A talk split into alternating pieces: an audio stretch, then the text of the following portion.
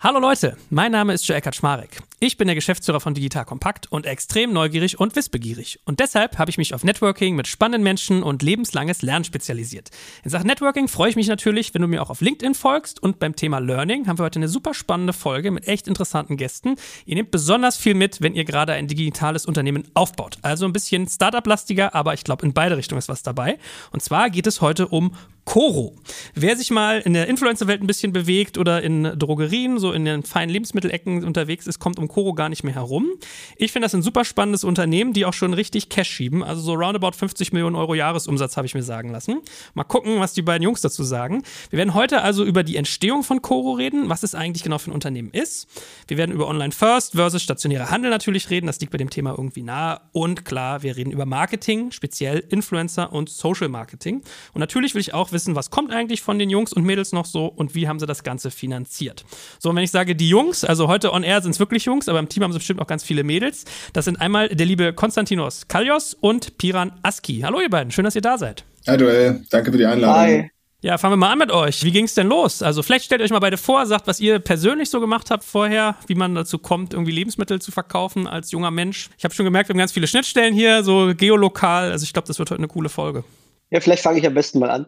Also mein Name ist Konstantinos Kalios, kurz Costa und Teilnahmsgeber von Coro. So können wir, glaube ich, einen guten Einstieg finden. Coro ist gegründet worden im Jahr 2014 mal. Bevor wir überhaupt an den Lebensmittelsektor denken konnten, haben wir was ganz anderes gemacht. Ich habe nämlich damals zusammen mit dem Robert, deswegen auch Coro, so ist der Name entstanden, Coro dann gegründet. Hintergrund war einfach der, ich habe damals Jura studiert und ich habe sehr gerne Jura studiert. Es hat immer super viel Spaß gemacht und ich wollte immer Richter werden, einfach weil in meinem Verständnis damals damals alle Richter irgendwie ungerecht waren, ja, was das auch wieder heißt. Dann irgendwann habe ich gemerkt, da kommt so, kam so ein Wendepunkt, wo ich festgestellt habe, hey, das macht super viel Spaß, aber ich kann mir nicht vorstellen, in 30 Jahren auf meiner Veranda zu sitzen und irgendwie Recht zu finden und so, sondern das wird dann doch irgendwann eintönig und möchte was anderes machen, möchte mich irgendwie austoben, was eigenes machen. Hab mit dem Robert relativ lange darüber gebrainstormt und irgendwann haben wir dann festgestellt, so hey, es gibt verschiedene Konzepte, verschiedene Ansätze und ein ganz spannender Ansatz war eben Discounter-Prinzip, sprich so ein Aldi, so ein Lidl, wie machen wir das eigentlich? Das ist ja natürlich logischerweise relativ riesen, riesen Unternehmen mittlerweile, aber wir mussten da trotzdem irgendwie da reinkommen und haben dann einen spannenden Ansatz gefunden,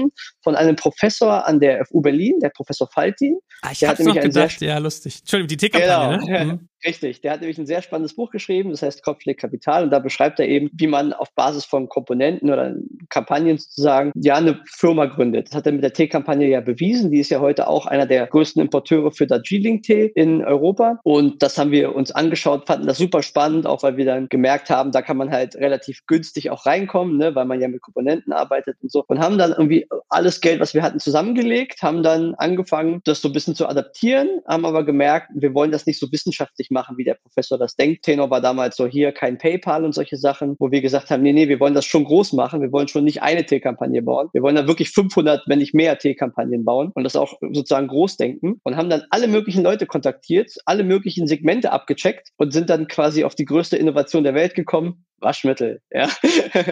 Wir haben nämlich im Raum Köln Lieferanten gefunden, die quasi von den großen Herstellern, unter anderem den Dalli-Werken, Überproduktion einkaufen an Waschmitteln und Spülmaschinentabs. Dann sind mal so beschädigte Produkte falsch etikettiert und sowas. Die füllen das dann quasi um in Großpackungen, vertreiben das dann quasi weiter. Und das war so das Core-Urprinzip. Und so haben wir angefangen, haben das dann relativ gut erstmal ein Jahr über eBay Amazon verkauft, dann Webshop aufgebaut und so weiter, bis wir gemerkt haben, werden kopiert. Dachten, okay, gut, kopiert, gut. Preis ist der einzige USP in dem Sinne. Funktioniert irgendwie nicht, wenn jemand ankommt, der mehr Geld hat als du. Dann hat meine Frau Michelle irgendwann gesagt, ich ernähre mich ja vegetarisch, lass uns mal schauen, vielleicht können wir irgendwie Rohstoffe finden oder im Lebensmittelbereich zu schauen, irgendwie Datteln oder Cranberries und solche Sachen, das ist schon relativ teuer und haben dann tatsächlich eine Anfrage gestellt, haben dann festgestellt, hey, gibt Lieferanten dafür, die machen das auch in diesem Großpackungskonzept, natürlich nicht 10 Kilo, sondern dann eben irgendwie äh, 500 Gramm bis ein Kilo war dann die Großpackung, haben dann so ein Sortiment aufgenommen mit so 20 Nüssen und Trockenfrüchten als ersten Test und hatten dann so einen ganz lustigen Webshop, Der war so relativ clean aufgebaut, für Waschmittel ausgelegt. Da kam dann so Trockenfrüchte dazu,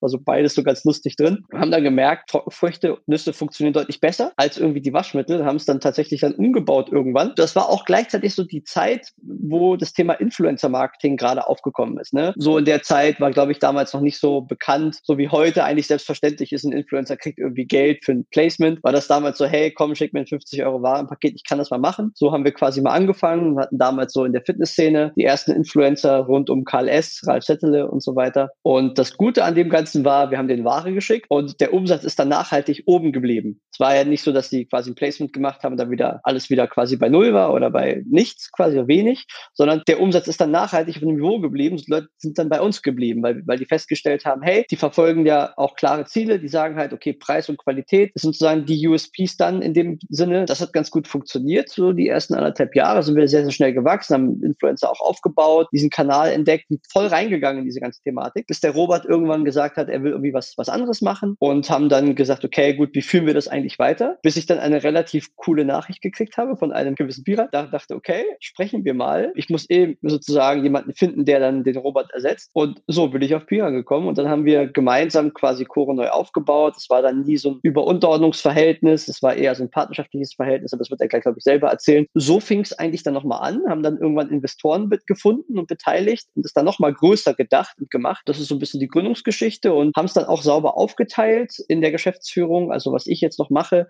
oder was ich gerade mache in meinem Tätigkeitsfeld ist, ich kümmere mich quasi um alles, was operativ irgendwie im Tagesgeschäft anfällt. Also ich bin zuständig für Operations, Kundenservice, Prozessoptimierung, also alles, was so kleinere Optimierungen im Tagesgeschäft eben sind, so Early-Stage-Themen. Und ich bin zuständig für Qualitätsmanagement, was auch ein wichtiges Thema bei Coro ist. Wir sind da jetzt IFS Broker zertifiziert auf höherem Niveau. War sehr viel Arbeit, aber ich bin da sehr stolz drauf. Genau, das ist so das, was ich gerade mache. Ja, ich war die ganze Zeit schon gespannt, wann Piran reinkommt. Ich dachte, es sei so eine Startup-Story mit, der, der war eigentlich Hausmeister oder Paketbote und sagte, ich finde eure Idee cool. Habe ich ja alles schon gehört. Ich glaube, bei eBay war das damals so, dass die Postboten mitgründen wollten. Piran, wenn ich jetzt gerade lerne, du hast dem Kollegen immer eine E-Mail geschrieben. Was ist denn so dein Background? Wie bist du denn dazu gekommen? Also mein Background ist eigentlich ein ganz anderer. Ich habe Mathematik studiert und hatte mit Food gar nicht so viel am Hut. Wollte eigentlich noch meinen Doktor machen und vielleicht irgendwie im Finance-Bereich irgendwann tätig werden. Aber ich hatte so eine Uniphase, in der ich wirklich viel Fitness gemacht habe und diese ganzen Fitness-Influencer auch geguckt habe und geschaut habe, wie man sich ernährt und habe das Kochen gelernt und pipapo. Und ich fand das ganze Thema spannend und Unternehmertum fand ich auch sehr spannend. Und genau, da war ich tatsächlich Koro-Kunde. Ich fand es cool, dass ich bei einem Online-Shop einfach große Mengen bestellen kann und immer ein gutes Preis-Leistungs-Verhältnis habe. Habe, glaube ich, mit Joule-Datteln, Cranberries, Papaya und was auch immer bestellt. Da habe ich irgendwann meinen gesamten Bekannten- und Verwandtschaftskreis da in den Bann gerissen, bei Koro zu bestellen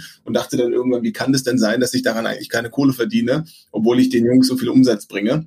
Und da habe ich Costa geschrieben, hey, schick doch mal einen Affiliate-Link oder irgendwas, dass ich ein bisschen was dran verdienen kann. Und dann hat er mir tatsächlich so einen Link geschickt. Und so sind wir halt erstmalig eigentlich in Kontakt gekommen, haben so ein paar Mal geschrieben. Und in der Zeit habe ich auch so einen Wettbewerb mitgemacht, der heißt irgendwie Fundpreneur-Wettbewerb, musste man an der Uni in sieben Wochen sein eigenes Unternehmen gründen und so weiter. Und da habe ich quasi Costa und Robert eingeladen zur Finalveranstaltung, weil es da noch so einen Publikumspreis gab. Und je mehr Leute da abstimmen, desto besser. Und diesen Wettbewerb haben wir dann tatsächlich gewonnen und bin danach mit Costa einfach in Kontakt geblieben.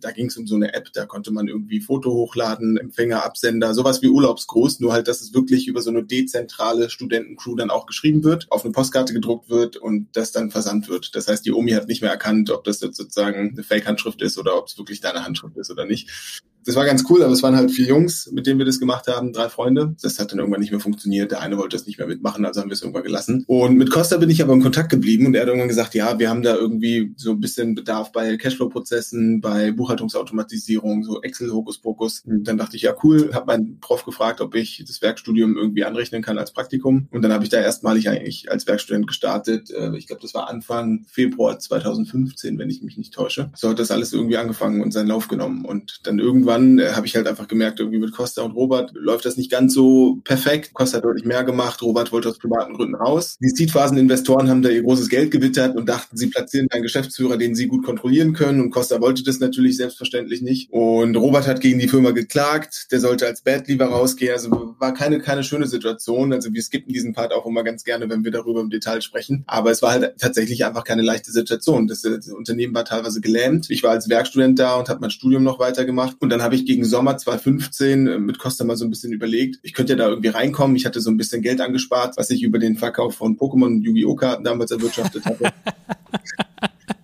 dann habe ich gesagt, das könnte ich investieren, das ist alles, was ich habe. Und die Seed-Vasen-Investoren, wir haben uns dann irgendwie groß zum Steakessen irgendwie hier verabredet in der Nähe, hier in Berlin-Mitte und haben es ehrlich gesagt relativ lustig gefunden und haben das aber so ein bisschen abgespielt, abgeschmettert, haben gesagt, nee, wollen sie nicht und wollten da quasi einen eigenen Geschäftsführer irgendwie platzieren. Und ich habe da irgendwie weiter munter vor mich hin studiert. Ein halbes Jahr später haben wir uns dann nochmal hingesetzt. Es war Anfang 2016, haben lange hart verhandelt. Es war tatsächlich der Ralf Settele noch bei uns im Cap Table. Das ist eben der ehemalige Geschäftspartner vom Karl S., dem sozusagen veganen Fitnessbaron da, haben dann irgendwie verhandelt und haben dann aber auch einen ganz guten Deal zusammen auch mit Robert gefunden. Also wir haben uns wirklich an einen Tisch gesetzt und das war wirklich ein Gamechanger, dass wir am 1. Mai mit Costa und Robert saßen wir da und haben uns in die Augen geblickt und haben einfach versucht, konstruktiv eine Lösung zu finden. Und letztendlich haben Costa und ich die Seedphasen-Investoren Robert rausgekauft. Dann war ich irgendwann Ende Mai pünktlich zum Vaterwerden von Costa. Mit seinem ersten Sohn wurde ich dann Geschäftsführer und dann haben wir eine Tages eine genaue Cashflow-Planung gemacht. Also das war wirklich eine heiße Zeit. Wir waren bei minus 100.000 Bankbestand, 100.000 Konkurrent, das heißt 10.000 Puffer, haben eine Million Euro Jahresumsatz gemacht mit 10.000 Bankpuffer quasi. Ich habe 18.000 Euro für die Anteile gezahlt. Dann haben wir noch in Summe 30.000 Euro, Costa und ich, nochmal reingegeben in die Firma, weil wir dachten, der Umsatz geht 30 Prozent zurück, ging aber 50 Prozent im, im, Sommer zurück. Trockenfrüchte, Nüsse war, war, war halt nicht so ein Sommerthema. Michelle war da gerade im Mutterschaftsurlaub, hat quasi trotzdem gearbeitet und das war wirklich so ein tagesgenaues Ding. Haben dann die Firma quasi profitabel gedreht von anderthalb Millionen Euro Umsatz in 2015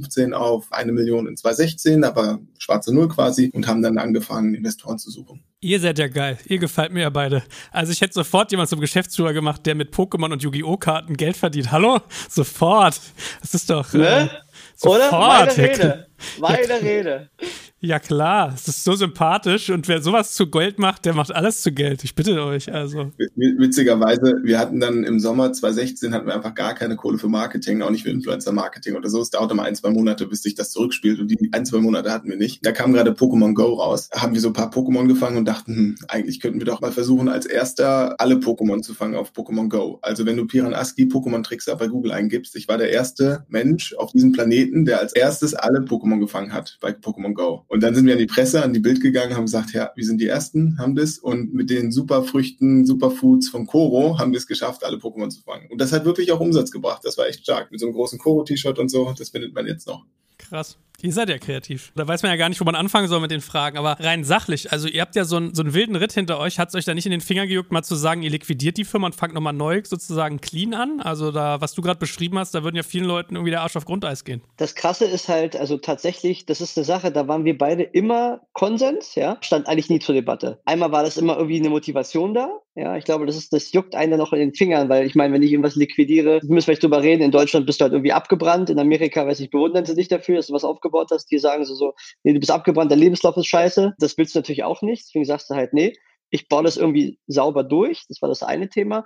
Das andere Thema war aber auch, muss man ja eben sagen, hat Piran auch eben erzählt, der Umsatz und Kundenbasis, die wir halt hatten dadurch, ja, durch die klare Kommunikation, durch die Fokussierung auf eigene Marke und so weiter, auch vielleicht, wenn es noch nicht so groß war wie heute, die war halt da. Das heißt, die Tendenz oder das Potenzial, was man halt dann auch gesehen hat, was man halt ausschöpfen kann, wenn man es gut macht, das haben wir halt gesehen. Also wir haben wirklich eine Million gemacht an Umsatz und man hat halt die schwarz Null geschrieben, halt total überschuldet, irgendwie tausend Ratenzahlungen und so. Aber wir, wir wussten halt, wenn das Thema durch ist und so weiter und wir theoretisch keinen Investor finden und irgendwie sagen, gut, irgendwann sind die Schulden bezahlt, wir machen es einfach ganz klein weiter, zahlen uns halt was aus, studieren eben weiter oder machen was komplett anderes so. Das hat sich dann schon gelohnt, ja. Das war schon so eine Sache, wo wir einfach gesehen haben, Leute bestellen ja auch regelmäßig. Wir haben ja auch Stammkunden und eine hohe Stammkundenquote. Damals noch 40 Prozent, heute ein bisschen mehr sogar. Stand das tatsächlich einfach auch rein sachlich nicht zur Debatte. Wäre es auch Quatsch gewesen, das zu liquidieren. Was hat eure Schulden eigentlich äh, sozusagen ausgemacht? War das Warenvorfinanzierung oder was war das eigentlich? Naja, das war eher so ein Mix. Also Warenvorfinanzierung haben wir immer so, ich sag mal, aus dem Cashflow bedient. Das hat, das hat sich so von der Kalkulation, hat es immer irgendwie hingehauen. Ja, es war halt eher so das Thema ja, Haftungsübernahme für irgendwie entstandene Anwaltskosten zum Beispiel. Weil, wie gesagt, das war ja damals eine verklagte Firma. Sind Dinge gelaufen, wo wir, glaube ich, heute eine andere Erfahrung auch haben als Geschäftsführer, wir halt sagen würde, nee, erstmal würde ich so eine Verträge hinterschreiben oder zweitens würde ich halt einfach anders handeln. Das das haben wir damals so nicht gesehen, war uns nicht bewusst und deswegen mussten wir da vieles noch an Altlasten abbezahlen und das haben wir dann gemacht.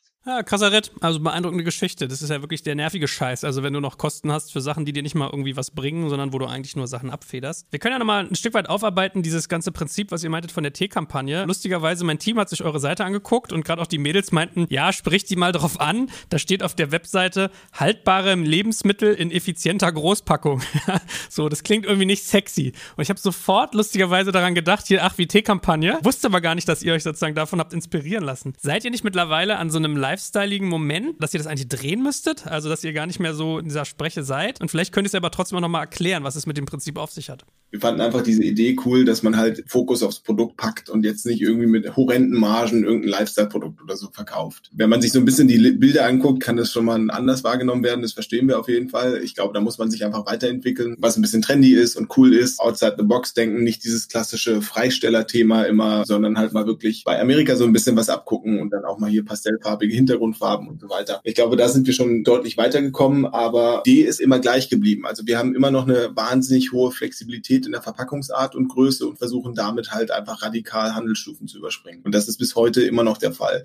Der einzige Unterschied, den wir für uns vornehmen, ist, der Faltin hat das ja immer in einer Kampagne gedacht, hat gesagt, gut, nur Tee, nur Darjeeling-Tee. Und wir haben uns halt irgendwann gedacht, da kann ich doch kein holistisches Einkaufserlebnis irgendwie bieten. Wenn ich mit einem Rewe, DM oder Co. konkurrieren möchte oder konkurriere, brauche ich da einfach ein breiteres breiteres Sortiment, aber immer noch mit der Denke, ich muss halt sehr stark vertikal integriert sein und kann nicht alles bei einem Großhändler einkaufen. Und das haben wir halt gemacht. Also wir haben eigentlich so eine Holding gebaut mit Coro, wo wir verschiedene Kampagnen unter einem Dach versuchen zu vereinen. Das war ganz lustig. Wir hatten dann sozusagen ein Rebranding, wollten wir dann irgendwann vornehmen, weil wir kamen ja aus dieser Waschmittellinie. Das war alles irgendwie hellblau und sah irgendwie nach Spülmaschinentabs und Co. aus. Und dann sind wir hier zu der Agentur Sonnenstaub. Die haben auch viele Marken gemacht, wie Just Spices, My Müsli haben sie viel beraten und Dörrwerk und so weiter und so fort. Und dann meinte ich zu dem Peter, wir wollen ein richtig tolles Rebranding und Redesign machen. Wir können aber nur A7-Etiketten und schwarz-weiß. Und der hat mir immer wieder Schleifen geschickt mit toller Farbe und tollem sozusagen vollflächigen Design und so weiter. Und da haben wir uns fast schon gestritten und wir sind immer noch, glaube ich, der einzige Kunde bei ihm, der nicht als Referenz gelistet ist, weil er es so hässlich findet.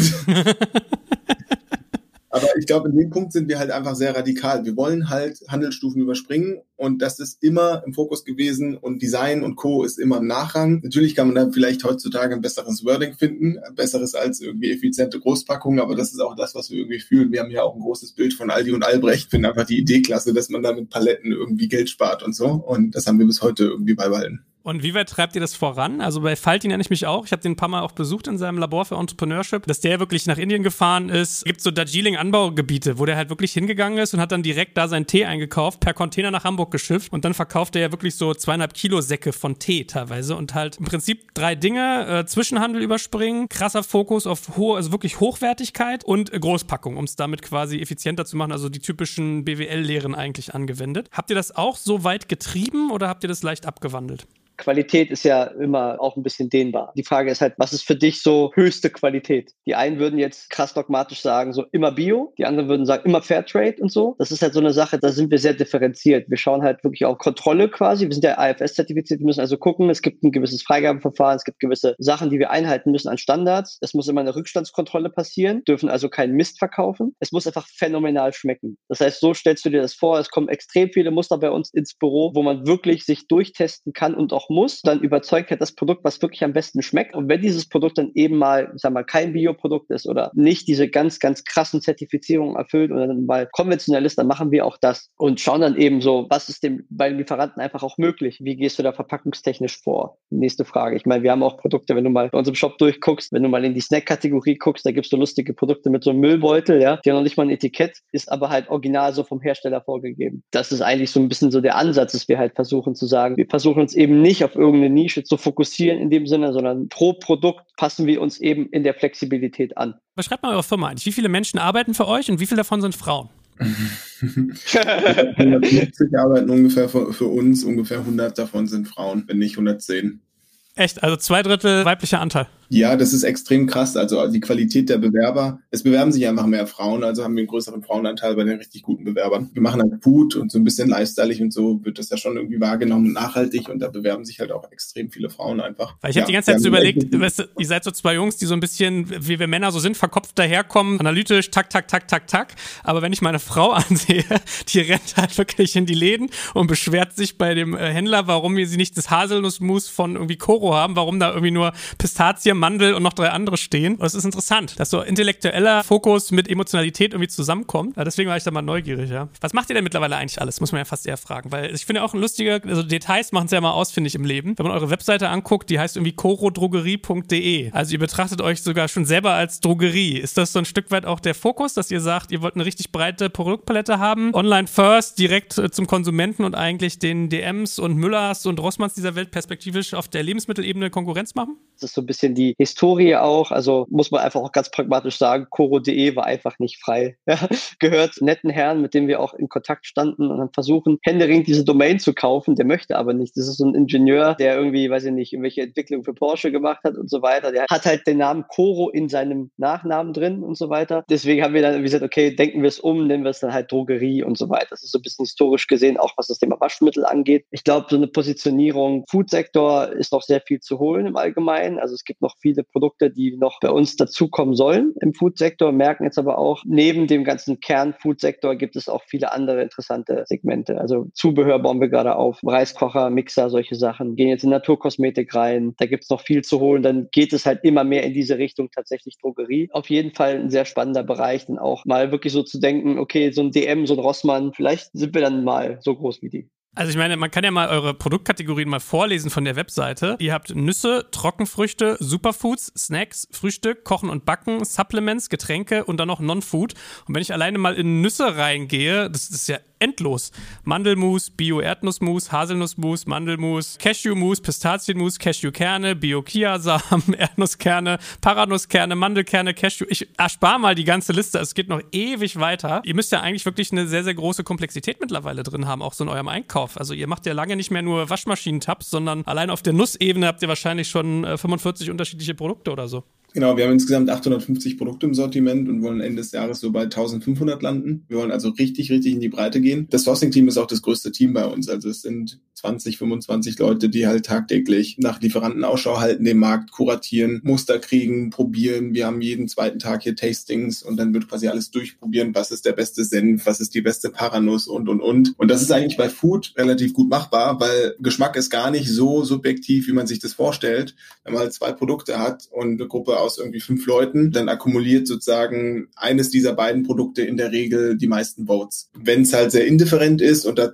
weiß ich nicht, zwei Leute das eine und drei Leute das andere Produkt gut finden, von, von der gleichen Kategorie und beides Bio und so weiter, dann spielt der Preis für uns die größte Rolle äh, und wenn nicht der Geschmack. Also der Geschmack hat immer irgendwie Vorrang und dann quasi im zweiten Schritt der Preis. Und ich glaube, was wir so ein bisschen perfektioniert haben, ist wirklich der Prozess zur Kuration des Marktes. Also wir schauen, dass wir jeden Lieferanten für ein bestimmtes Produkt anschreiben. Wir schauen, dass wir jedes Produkt, was es auf dem Markt gibt, was vergleichbar ist mit dem Produkt, was wir sourcen wollen, einkaufen und probieren und dagegen testen. Und wir schauen, dass wir irgendwie mit dieser Flexibilität in der Verpackungsart und Größe möglichst mit dem Supplier eine Lösung finden, um da einen Preisvorteil für den Kunden rauszuholen innerhalb der Kategorie, die wir sourcen. Kostkompetenz, das ist halt nicht nur analytisches, sondern da muss man auch mal um die Ecke denken und ein bisschen fuchsig sein und den Lieferanten mal fragen. Also teilweise arbeiten wir mit Lieferanten zusammen, die Ferrero und Co. beliefern mit Haselnusskernen.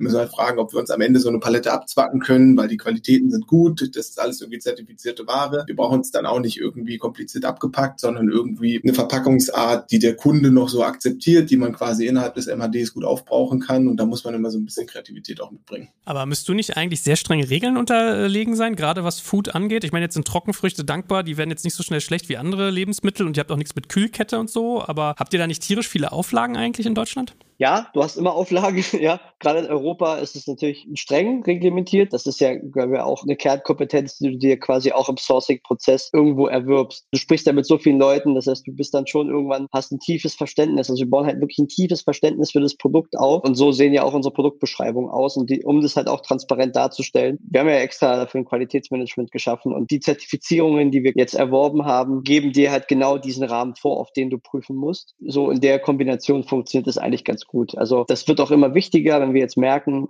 wir müssen Produkte importieren, sind die Regularien und die Risikoabwägung nochmal eine ganz andere, als wenn du einfach bei einem Importeur schon eingekauft hast. Da tasten wir uns jetzt ran. Also wir versuchen wirklich alles einfach irgendwie von der Pike aufzubauen, uns das einfach beizubringen, sozusagen noch besser zu werden. Ne? Also klar, Sachen können auch schief gehen. Hatten wir neulich auch. Wir wollten Maulbeeren importieren, gab es ein bisschen Thema mit dem mit der Analyse, ein bisschen Thema mit dem mit dem Grenzwert und so weiter. Gehört dazu, ist alles ein Learning. Ich glaube, da sind wir, glaube ich, ganz gut aufgestellt mittlerweile. Gut, wenn wir nicht so technokratisch, bleiben wir bei den spannenden Abenteuergeschichten hier. Ihr habt ja gute Räubergeschichten. Bevor ich euch jetzt natürlich löchere zum Thema Influencer und Influencerinnen, sagt doch noch mal einmal ganz kurz zusammenfassen, dass man auch mal einen Blick hat. Wo seid ihr mittlerweile aktiv? Also in welchen Märkten? Weiß ich nicht, ist es nur in Anführungsstrichen Deutschland oder auch andere? Oder habt ihr Städteschwerpunkte? Was sind so eure Schwerpunkte? Also wer kauft euch eigentlich? Welche Mar Märkte habt ihr und seid ihr weiterhin noch so Fitness-Guys oder sind das irgendwie Mütter, Frauen? Was sind so eure Zielgruppen? Also aktiv sind wir in zehn europäischen Märkten. Wir haben jetzt vor kurzem noch Dänemark gelauncht, Finnland, Polen, UK, Niederlande, Frankreich, Italien, Spanien, Portugal. Weiß ich nicht, haben wir Portugal schon gestartet? Ja, ne? Ja. macht der Florian bei uns. Wir haben noch einen dritten Geschäftsführer, der 2020 dazu gekommen ist. Kernmarkt ist natürlich Dach nach wie vor. Aber Italien und Frankreich sind auch schon richtig stark. Spanien wächst jetzt auch sehr gut. Niederlande, UK, Finnland sind aktuell noch nicht ganz so stark. Polen läuft ehrlich gesagt nicht so gut, das muss man einfach offen sagen. Da sind wir aber auch noch in den Startlöchern. Also das ist nicht ganz so aufwendig, wie sich das die meisten vorstellen. Wir haben einen relativ skalierbaren Shop. Da können wir quasi mit Knopfdruck den Shop übersetzen für andere Länder. Natürlich muss man da hier und da noch irgendwie Korrekturen vornehmen, gucken, was da die Regularien sind und so weiter und so fort. Aber man kann relativ schnell neue Märkte starten. Wir gehen da nicht mit so einer Vertriebsforce rein, dass wir versuchen, sofort in die Retailer und sowas zu kommen, sondern versuchen es erstmal über Online First, bei Influencer buchen, gucken, ob der Traffic konvertiert und dann gucken wir uns einfach an, was gut läuft. Und Italien und Frankreich laufen halt auch deshalb so gut, weil dort die Preise für Lebensmittel in der Regel teurer sind als ähm, Deutschland. Deutschland ist sozusagen Niedrigpreissegment Nummer eins mit Aldi und Lidl. Das ist halt super, super krass. Aber auf der anderen Seite kann man auch sehr gut sourcen in Deutschland, weil halt alle diese Niedrigpreise von den ganzen Discountern ge gewohnt sind und dann eben relativ günstig auch in den anderen Ländern anbieten. Also eigentlich ganz gutes Modell. Und von der Kundenstruktur her ist es fast schon 50-50. Also wir haben einen ganz kleinen Überhang Frauen versus Männer. Männer haben in der Regel ein bisschen besseren Customer Lifetime Value. Für uns definiert eigentlich der beste CRC, wo wir gerade Werbung machen machen und dann haben wir mal mehr Fitnessleute und mehr Yoga-Mamis und ich will das gar nicht im Geschlecht reden oder so. Wir machen da auch keine Personas oder so, aber wir haben halt einen Peak zwischen den 20- bis 30-jährigen Fitness-Zielgruppen, die halt viel auf Instagram aktiv sind und früher auch aktiv waren und äh, Coro schon von den, von den Uhrzeiten so ein bisschen kennen und dann haben wir noch einen Peak zwischen den 40- und 60-jährigen, da ein kleiner Überhang bei Frauen, die halt in der Regel ein bisschen höhere Warenkörbe haben und für die gesamte Familie einkaufen. Aber wenn du sagst, ihr macht Länder ganz schnell auf, das andere Thema ist ja Logistik. Also es ist ja gar nicht mal nur so, wie komme ich da an Kunden, sondern vor allem, wie kommt die Ware zum Kunden? Wie macht ihr das denn alles? Wir haben ein Lager in Brandenburg, in Falkensee. Da liegt die ganze Lagerlogistik, ist ein Dienstleister sozusagen, macht komplett das ganze Fulfillment. Und wir haben einfach einen ganz normalen Standardweg, entsprechende Verträge, Versanddienstleister und schicken das einfach zentral raus. Also sicherlich wird irgendwann der Punkt kommen, wo wir sagen, okay, gut, vielleicht dann vor Ort nochmal ein separates Lager aufbauen und versuchen es möglichst clean zu machen und einfach, dass wir nicht irgendwie Cashflow verteilen und binden, sondern eine ganz einfache Struktur. Wenn du genug Masse hast, hast du irgendwann auch, sag ich mal, gute Versandpreise. Gut, dann nimm uns doch mal mit in dieses ganze Influencer-Game. Also ich weiß, meine Frau hört sich immer hier so ein, ähm, oh, wie heißt der Podcast? No Time to Eat. Da war so das erste Mal, wo sie, glaube ich, auf das ganze Zeug stieß. Und dann ist es ja gefühlt, kommst du ja um keine Influencerin rum, die nicht irgendwie schon mal euer Haselnussmus irgendwie vorstellt für irgendwie gesunde Ernährung und, und, und. Wie hat das für euch angefangen und was habt ihr so für Dynamiken und Mechaniken kennengelernt? Das hat tatsächlich schon Robert damals gestartet, relativ früh. Robert und Costa haben da einfach Pakete rausgeschickt an Influencer, dann ging der Umsatz hoch und dann ist er auf diesem Plateau einfach geblieben. Das heißt, es war wie so eine sozusagen sprungfixe nach oben wachsende Kurve, war dann oben, dann nochmal nächstes Paket und damals hat man ja auch keine Fixbeträge und sowas gezahlt, ist er wieder hochgegangen. Das heißt, du kannst, konntest einfach per Regler deinen Umsatz nach oben schieben. Manchmal ärgern wir uns darüber, dass wir damals nicht noch aggressiver da reingegangen sind, weil das einfach sozusagen von den Zahlen her, von den Werten, auch von den Preisen, die man gezahlt hat, unglaublich spannend war. Ich meine, Joel, du merkst, merkst es sicher mit irgendwie Podcast-Anfragen oder sozusagen irgendwie Werbeanfragen für deinen Podcast und Co., was aktuell für Preise gezahlt werden und so. Das ist schon krass und das ist noch nie gesunken, sondern ging jetzt auch immer nach oben. Ja, und genauso machen wir das nach wie vor. Also früher war es halt primär Facebook, YouTube, dann kam irgendwann Instagram dazu und jetzt ist es primär Instagram und Podcasts. Wir haben so einen Standard-Deal bei Instagram, das ist Weekly Stories Also bei 100.000 Abonnenten für Weekly Stories, bei guter bis sehr guter Interaktion ungefähr 1000 Euro. Ganz grob zwischen 500 und 1000 Euro. Wir versuchen eher ein bisschen unten anzusetzen, aber sozusagen das ist das, was so wir gerade am Markt sehen, was man so verlangen kann. Was wir auch sehen, ist, dass es kein One-Shot-Ding ist. Also viele, die ins Influencer-Marketing gehen und dann einmal werben, ein Placement buchen und denken, da, danach gehen die Umsätze durch die Decke. Das funktioniert nicht. Brand-Building und so ein Influencer-Marketing, das muss, dieses Vertrauen muss erstmal gebildet werden zwischen Marke und Followerschaft. Das passiert in der Regel nach dem dritten Monat bei uns. Also im ersten Monat sehen wir, okay, das ist noch nicht irgendwie ROI positiv. Im zweiten auch noch nicht. Im dritten muss es dann ROI positiv sein, sonst es verbessert sich dann mit der Zeit, aber es dauert halt eine gewisse Zeit, bis, bis sich das Vertrauen da bildet und bis die Leute sagen, okay, ich kaufe mir mal einen Haselnussmus bei Coro online. Wenn ich jetzt mal so durchgehe, also ich staune, ich hätte gedacht, das ist teurer, ehrlich gesagt. Also wenn ich jetzt zum Beispiel mal die Sarah Tschernikow angucke, die hier dieses No Time to Eat macht, also die hat jetzt 30.000 Abonnenten. Oder ich hatte irgendwie Ina Aogo und Kim Gloster, also Ina hat 135.000 Stand jetzt und Kim 370.000. Dann würdest du sozusagen sagen, dass Kim für eine wöchentliche Story 3,7 mal eure 500 bis 1000 Euro kriegt kriegt, wenn die äh, eure Produkte pusht. Richtig verstanden? Oder machst du das nicht? Das ja. hat ja schon fast TKP, denke.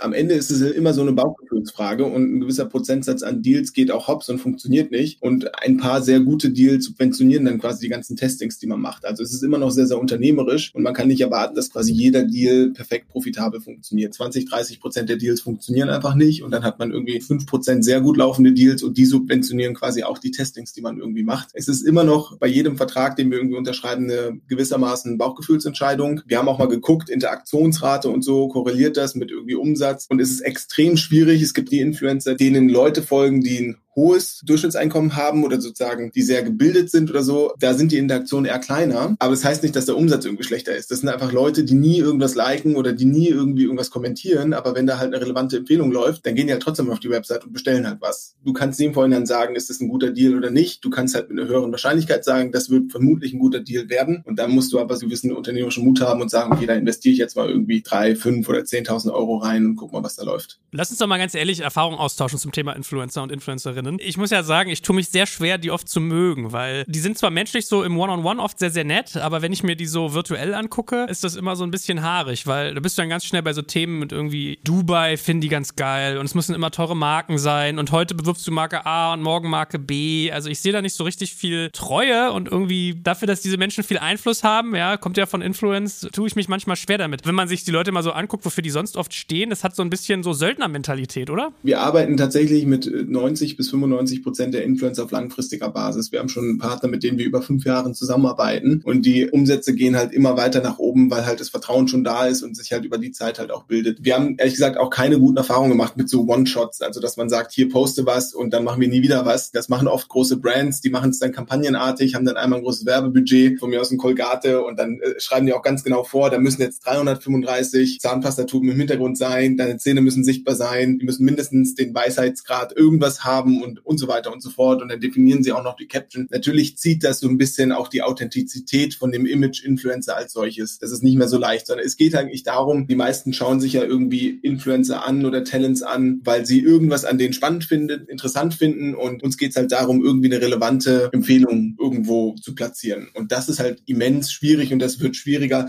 je professionalisierter der, der ganze Bereich ist. Und ja, also ich verstehe das Image, das ist halt nicht ganz so super. Ich bin auch kein Fan, ehrlich gesagt, von diesen 5% Gutscheincodes, die wir auch immer noch nutzen, um das Ganze trackbar, also für uns messbar zu machen. Das ist so, wie wenn ich dir sage, Joel, ey, ich kenne da einen super guten Burgerladen, geh da mal hin. Ach, übrigens, hier mal ein 5% Gutscheincode. Dann denkst du, okay, gut, der kriegt irgendwie Kohle da, bestimmt ist der auch nicht gut, der Burgerladen, da gehe ich erst gar nicht erst hin. Es ist immer so ein bisschen so ein kleiner Zwiespalt, aber für uns ist es Stand jetzt immer noch die beste Marketingmöglichkeit, weil Fernsehwerbung, ich habe gar keinen Fernseher, aber selbst wenn ich einen hätte, wird Werbung immer direkt ausgeblendet. Das heißt sozusagen Werbung über Dritte finde ich immer noch oder stand jetzt immer noch stärker im Relevanzcharakter der Empfehlung, als wenn ich als Marke direkt über mich sage, ich bin toll, kauf bei mir. Und wir suchen auch immer neue Möglichkeiten, ob wir das in Foren machen oder in kleinen Facebook-Gruppen oder so. Da testen wir immer hier so kleine Geschichten, aber so at scale gibt's da für uns, zumindest stand jetzt, noch keine gute Möglichkeit. Podcasts sind immer noch eine gute Alternative, weil da wird es teilweise abgegrenzt, also wird halt nicht als irgendwie Sellout oder ähnliches wahrgenommen, ist aber immer noch irgendwie nativ vom Sprecher eingesprochen. Deswegen gibt's da immer noch einen gewissen Vertrauensbonus und damit haben wir massiv gute Erfahrungen gemacht. Hast du denn so Tipps und Tricks, also was du gelernt hast, was besonders gut konvertiert? Weil ich habe bei meinen Podcasts teilweise alles mal durchprobiert, gerade so in unserem Künstlerbereich, dass ich sagte, wir hatten irgendwie, ich glaube, wir waren anderthalb Stunden im Frühstücksfernsehen. Wir hatten irgendwie Stories bei Influencern mit viel Reichweite. Wir hatten Beiträge, klassische äh, Geschichten auf Facebook, LinkedIn und Co. Und ich muss halt sagen, ich habe dieses Influencer-Game nie so richtig ans Laufen gekriegt. Das kann aber auch ein bisschen an dem Produkt Podcast liegen. Und ich habe aber für mich zum Beispiel festgestellt, dass Fotos auch viel besser funktionieren als Stories. Und ich wundere mich jedes Mal, warum eigentlich Influencer immer so darauf drängen, dass es nur Stories, Stories, Stories sein müssen, anstatt man auch mal ein Foto zum Beispiel hochlädt. Das kannst du ja immer auch löschen, wenn es dich nervt. Also hast du da für dich so einen Werkzeugkasten, wo du sagst, alles klar, so das kleine Einmaleins des Funktionieren kriegens? Für uns funktionieren immer noch super stupide klassische Unboxings am besten.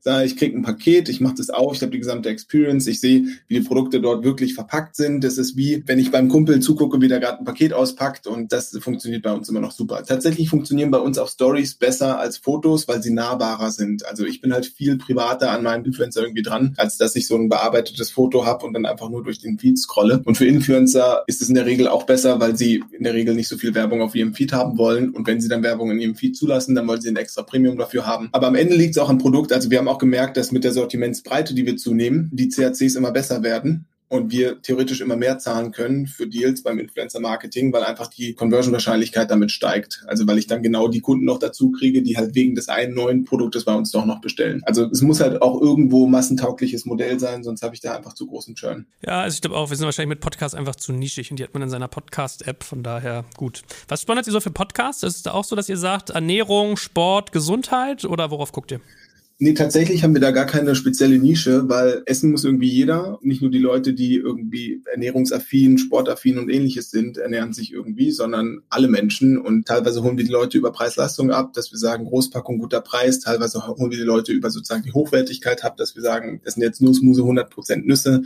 Deswegen, wir gucken uns eher an, wie stark ist das Bond zwischen Followerschaft und Talent. Also wir haben auch Angel-Influencer-Channels, die ja irgendwie Angler sind und da über ihre Fischerei erzählen und dann sagen, sie nehmen irgendwie Koro-Mangos mit zum Angeln, weil, weil die lange halten und lecker schmecken oder Koro-Studentenfutter, weil sie dann Kilo direkt mitnehmen können. Das funktioniert auch gut. Also das spielt gar keine Rolle, ob das jetzt irgendwie Food ist oder anderer Content. Und sonst, was macht ihr Marketing insgesamt? Also ich tippe mal äh, die Classics, also wahrscheinlich Social und Google oder was ist sonst so eure Klaviatur?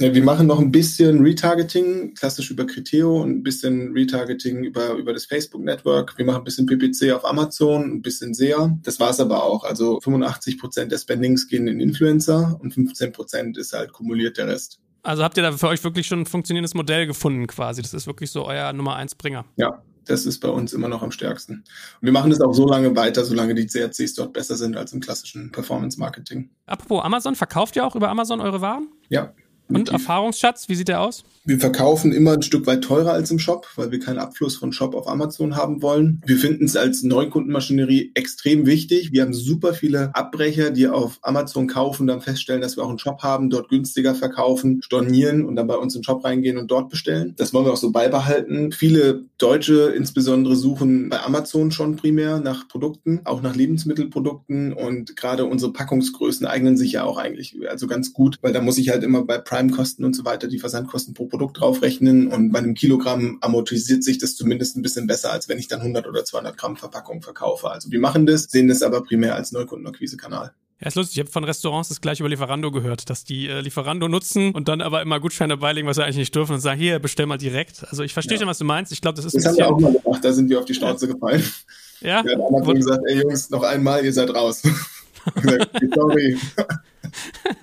Nein, aber ich meine, ich glaube, es ist ein bisschen, man kann irgendwie nicht ohne, aber auch nicht so richtig gut mit, ne? Also ich glaube, das Amazon-Game, da muss man schon wissen, was man tut und wofür man es einsetzt. Macht ihr denn eigentlich auch Abos? Oder wie bei, bei My Müsli heißt es ja so schön Lieferpläne. Also gibt es bei euch auch das Modell, dass man sagt, das Haselnussmus oder die Mango-Packung für den Angelausflug, den gibt es jetzt auch hier im, im monatlichen wiederkehrenden Lieferplan? Es ist ganz lustig, ja, weil Piran und ich, äh, es gibt so Themen, da sind wir immer einer Meinung. Jetzt ist ja noch ein dritter Geschäftsführer da, der Flo. Wir beide waren immer so Verfechter davon, so, ah oh, nee, jetzt muss ich so ein Abo abschließen, hier muss ich es austauschen und so. Und wir sind ja auch so effiziente Menschen. Wir sagen dann, hä, wie wickel ich das denn prozessual ab und so? Und dann ist der Flo so ein richtiger Verfechter und sagt dann so, nee, und die, die Zahlen sind super, wir müssen das machen. Und tatsächlich jetzt, ich glaube, fangen wir damit an, Piran, oder? Also ja, jetzt testen wir das. das testen Aber Joel, der Flo kommt halt von Rocket und sagt halt richtig geil, Customer Lifetime Value. Wir holen uns den Kunden, dann spannen wir den um so ein Abo und dann kommt er da nicht mehr raus. richtig geil. Und dann melken wir den, bis der CLV explodiert. Finden wir einfach eigentlich nicht so geil. Aber die denke schon. Aber wir verstehen auch, dass es zahlenweise irgendwie Sinn machen kann und in bestimmten Cases auch irgendwie für den Kunden Convenience-Aspekt hat.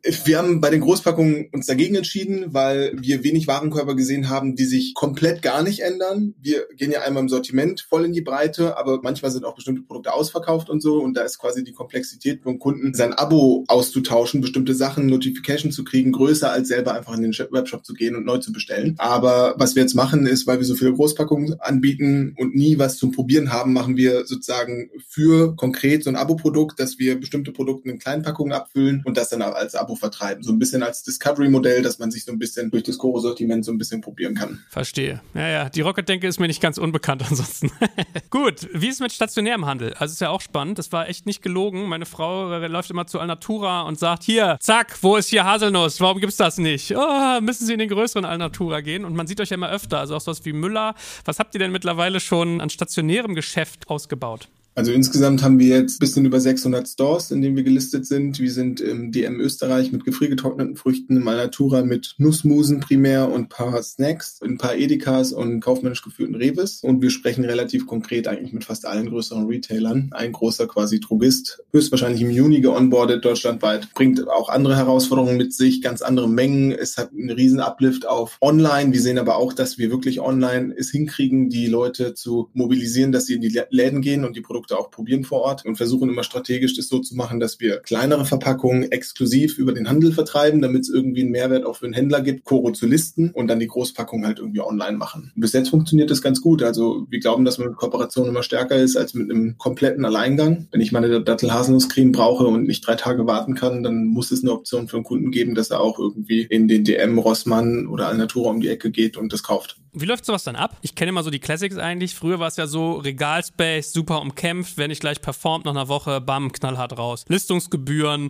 super harte Einkaufskonditionen und und und. Also ist das noch so die typische Welt des Einzelhandels? Das ist immer noch so, Joel. Also wenn du nach einer Woche nicht performst, dann fliegst du da auch raus. Also deswegen tun wir wirklich alles, dass wir in dieser einen Woche wirklich maximal performen. Wir haben ein Learning gemacht. Wir haben damals Rewe aufs krasseste verbrannt. Das war 2018. Wir sind da breitbeinig hingegangen, haben gesagt, wir haben die besten Mangos, ihr müsst die listen, haben deren Mangos aus dem Sortiment noch eingekauft, haben die auf den Tisch gepfeffert, haben gesagt, probiert doch mal, unsere sind viel besser. Haben sie die probiert und haben dann gesagt, ja, okay, schmeckt gar nicht schlecht und so, wir machen mal einen Test. Haben uns gelistet in, ich glaube, 385 Filialen. Und dann haben wir erstens festgestellt, dass diese Mangos gar nicht so geil abfüllbar sind, weil die eben so riesig sind und aneinander kleben. Das muss man händisch machen. Das heißt, die Kalkulation haben wir nicht einhalten können. Dann haben wir das Ding falsch deklariert. Gab es eine neue Ernte zu dem Zeitpunkt und die neue Mango hat viel, viel schlechter geschmeckt als die alte Mango. Und dann sind wir da einfach so rausgeschossen worden aus diesen Rewe-Märkten, dass wir auf zwei Jahre diesen Kontakt einfach verbrannt haben. Wir haben der Einkäuferin dann Blumen geschickt und alles versucht und am Ende hat das Costa auch gebogen nach zwei Jahren so ein bisschen. Also das war sozusagen so ein richtiger Schlag ins Gesicht. Es hat richtig wehgetan. Also so ein Rewe zu verkaufen, gar keinen Spaß. Und ein Learning haben wir mitgenommen. Im Handel immer overdelivern. Wenn die was erwarten, das Zweifache liefern. Wenn die irgendwie was bestellen, die zweifache Menge produzieren und vor vorhalten, dass wenn sie nachbestellen, auch genügend Ware haben. Wenn sie irgendwie Social Media Leistungen bei dir buchen wollen, die dreifache Menge liefern, damit die Leute in die Läden gehen, lieber online out of stock sein und für den Handel irgendwie liefern, weil sonst der ist knallhart. Da wollen wir den gleichen Fehler, den wir da in 2018 gemacht haben, nicht nochmal machen. Aber wie läuft es mit diesen Listungsgebühren? Gibt es die auch noch? Das finde ich ja immer frech. Also wie ich das verstanden habe, ist, ich zahle eine Gebühr, um reinzukommen und dann muss ich ja quasi Marge abgeben. Ist das noch immer so?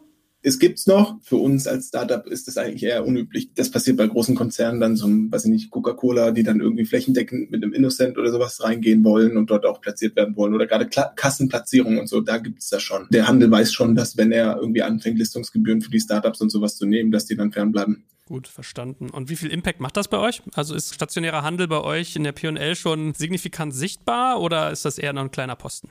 Eher noch ein kleiner Posten, aktuell ungefähr 10 Prozent. Kommt da noch mehr? Also macht ihr mehr stationär oder fokussiert ihr mehr online? Ja, wir wollen natürlich maximale Sichtbarkeit stationär auch haben, um davon irgendwie zu profitieren. Für uns ist auch das profitabler Neukundenakquisekanal und deswegen ja, da wird auf jeden Fall noch mehr kommen. Also wir rechnen gar nicht damit, wie viel Prozent unseres Umsatzes wollen wir irgendwie im Handel und wie viel online machen, sondern wir wollen einfach im Handel irgendwie platziert sein und wenn das dann am Ende 50 Prozent ausmachen, weil der Handel so begeistert ist, dann ist das halt so. Gut, jetzt helfen wir nochmal vielleicht auf den letzten Meter. Wir haben ja über eure wilde Vergangenheit in Sachen Finanzierung gesprochen. Das, was ihr jetzt alles tut, habt ihr das alles aus dem Cashflow finanziert oder habt ihr euch da nochmal neue Investoren irgendwann an Bord geholt für? Historisch gesehen haben wir Geld reingeballert, dann tatsächlich 2016 über einen riesen Zufall den Dr. Georg Kofler kennengelernt, der ja auch Juror bei Höhle der Löwen ist und auch jetzt mittlerweile relativ bekannt geworden ist dadurch. Und der ist halt mit seiner Social Chain Group bei uns jetzt investiert, seit ja, Ende 2016, ja auf einen Schlag quasi uns von den Schulden befreit, war damals sehr opportunistisch und so weiter und hat uns sozusagen auch viel Input gegeben und deswegen, ja, haben wir seitdem quasi mit denen mehrere Finanzierungsrunden gemacht und haben das jetzt sukzessive darüber aufgebaut und schauen jetzt, wie es dann weitergeht geht. Also je mehr Geld man hat sozusagen, desto schneller kann man das irgendwie machen. Das ist auch das, was wir jetzt verfolgen. Also wir sprechen jetzt trotzdem auch noch mit unterschiedlichen Investoren und so weiter, wie es halt immer ist. Immer bist du halt groß. Und dann ärgern sich vielleicht noch einige, die vielleicht nicht investiert haben. Schöne Grüße an alle, die jetzt zuhören. Immer irgendwie geben und nehmen. Piran, du scheinst ja ein aufgeweckter Typ zu sein. Wie ordnest du denn den Kofler ein? Der ist ein netter Typ, also der ist halt super unternehmerisch. Ich glaube sozusagen der größte Benefit, den wir mit ihm haben, ist einfach, dass er Unternehmer Unternehmer sein lässt. Wir hatten hier und da schon das ein oder andere Gespräch mit einem VC. Ich meine, wir machen auch so ein bisschen opportunistisches Zeug, weil wir immer so ein bisschen Growth hacken wollen. Wir kommen ja aus so einem Bootstrapping-Ansatz ohne viel Kapital und haben jetzt zum Beispiel hier auch über Offline-Konzepte nachgedacht, Coro quasi nicht nur über Händler, sondern auch einen eigenen Store zu eröffnen. Haben überlegt, was machen wir denn eigentlich? Es gibt ja so Stores, MyMüsli, Müsli, Ankerkraut hat ja auch irgendwie eigene Stores. Aber irgendwie sehe ich da niemanden reingehen. Also da geht halt kein Mensch rein und kauft was ein. Und dann dachten wir, wenn wir das mit Koro machen, wollen wir genau diesen Fehler nicht machen. Wenn wir eh schon im Handel platziert sind und online auch noch einen Store haben, warum sollte ein Kunde in einen dedizierten Koro-Store gehen und da quasi äh, Produkte einkaufen? Aber wir gedacht, okay, aber Offline an sich ist ja schon spannend, bringt ja auch so ein bisschen Trust. Das ist ja gut für die Marke, das wollen wir irgendwie machen. Also braucht es ein offline-fähiges Konzept. Und dann haben wir gesagt, okay, wir wollen ja nicht reich werden durch irgendwas offline verkaufen, sondern wir wollen offline möglichst viele Transaktionen machen, möglichst viele Kundenkontakte, um dann auch eventuell mal irgendwie online konvertieren zu können. Wir haben überlegt, was gibt's denn für Offline-Konzepte, die viele Transaktionen pro Zeiteinheit machen?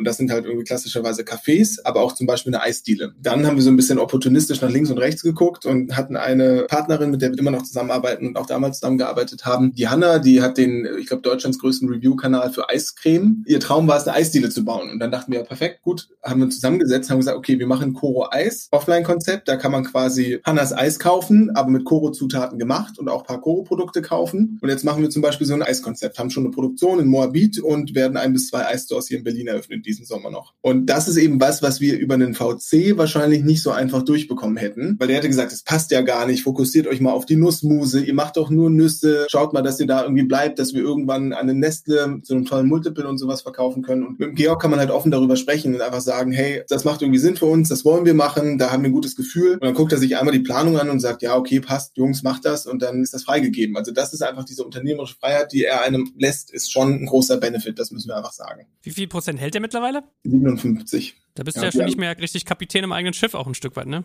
Ja, das war auch eine harte Entscheidung. Also 2019 haben wir da mit Costa uns zusammengesetzt, überlegt, wie wir das irgendwie strukturieren wollen, ob wir da die Mehrheit abgeben oder nicht. Der Kofler geht ja mit seiner Social Chain, macht er ja dieses Jahr ein Re-IPO. Die überlegen noch, ob sie das, ich weiß gar nicht, wo das irgendwie stattfindet, aber das soll irgendwie kommen. Und dafür ist halt einfach wichtig, dass sie die Umsätze ihrer Beteiligung konsolidieren können. Das können sie nur dann machen, wenn sie über 50 Prozent ownen. Und dann haben wir halt damals überlegt, okay, das ist für uns dann fein, wenn wir auch irgendwie selber im Driver Seat sitzen und Unternehmer sein können können und jetzt nicht anfangen, so drei Berater reinzukriegen und hier Dinge umzustrukturieren. Und da hat er sein Versprechen bis heute eingehalten. Ich überlege ja trotzdem, ob ich das ein bisschen verwohnt finde vom Cap-Table. Also habt ihr da nicht manchmal Bauchschmerzen, dass euch das so nach hinten raus Topline-Wachstum kostet oder eine, eine krassere Geschichte? Dass wenn ihr vielleicht doch nochmal gesagt hättet, Company neu aufsetzen, Schuldenberg irgendwie loswerden oder oder und vielleicht ein bisschen breiter aufzustellen bei den Investoren?